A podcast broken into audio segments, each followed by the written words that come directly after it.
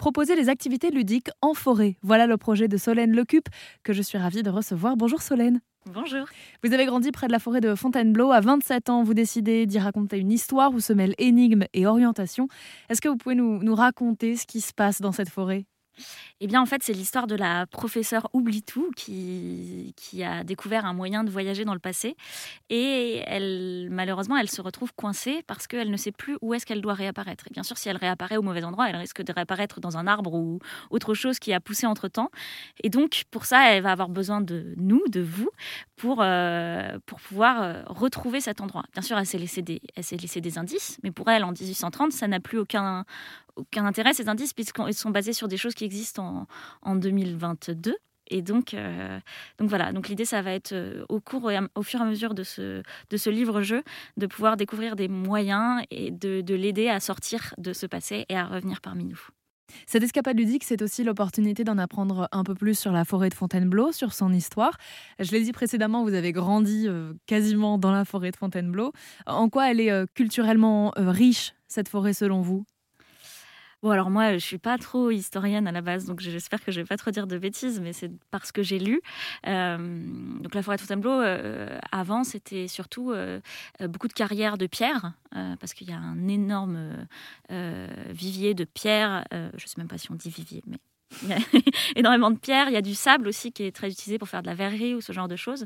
Et donc, et donc il en reste des vestiges. Par exemple, là où mon escapade passe, on se retrouve entre deux monts euh, de chaque côté du, chemin. Et en fait, ces monts, c'est juste des, amas de pierres cassées euh, qui ont été recouverts ensuite par la végétation, par les arbres, etc. On, les, on voit juste des bouts, de, des angles de pierre dépassés.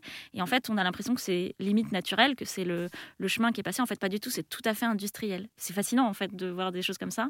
Et puis, pour toute la partie culturelle, dans les années 1830, il y a pas mal de, gens qui sont décidés à faire venir les citadins dans la forêt qui était plus un lieu de pâture, euh, ce genre de choses.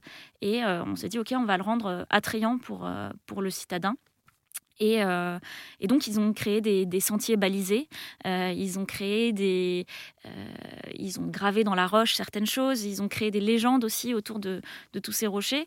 Et voilà, c'est un, un, un, lieu qui inspire à la légende. Et en fait, on peut même remonter très loin. Je crois que dans euh, les hommes de Cro-Magnon étaient déjà là et gravaient déjà des choses sur les pierres. Donc dans les grottes, on peut trouver vraiment plein de choses. Moi, ma partie se tourne vraiment autour des années 1830 et tout ce qui a été créé à ce moment-là, entre les années 1830 et 1920. Et, hum, et voilà, il y, a vraiment énormément de choses auxquelles on s'attend pas du tout. Et on s'attend pas du tout à trouver ça dans une forêt au milieu de nulle part.